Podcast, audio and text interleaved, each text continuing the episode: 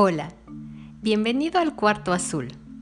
Y hoy quiero platicarte cómo celebramos la vida.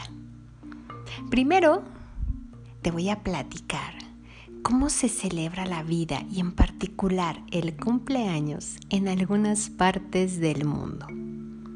Por ejemplo, la que más me encanta es la celebración en Rusia, ya que los invitados se llevan un regalo el festejado en su casa los tiene colgados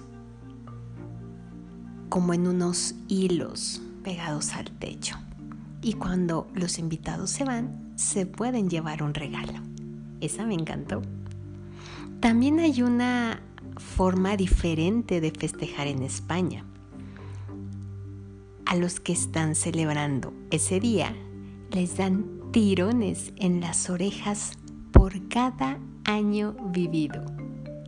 Y cuando sienten que ya terminaron, viene un último tirón para la buena suerte. Así que imagínense conforme vas cumpliendo más años, cómo quedan tus pobres orejitas. En China se comen los fideos de la longevidad son fideos extra largos como símbolo de esa longevidad y se comen sorbiendo tantos como puedas masticar. Mm, esta tradición no me encanta. ¿Cómo la celebramos en México?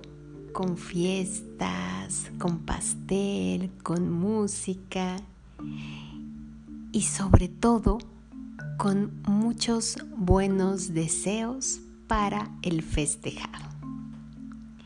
Y ya que hemos hecho este recorrido, yo te pregunto, ¿cómo celebras no solo ese día tan importante para cada uno de nosotros?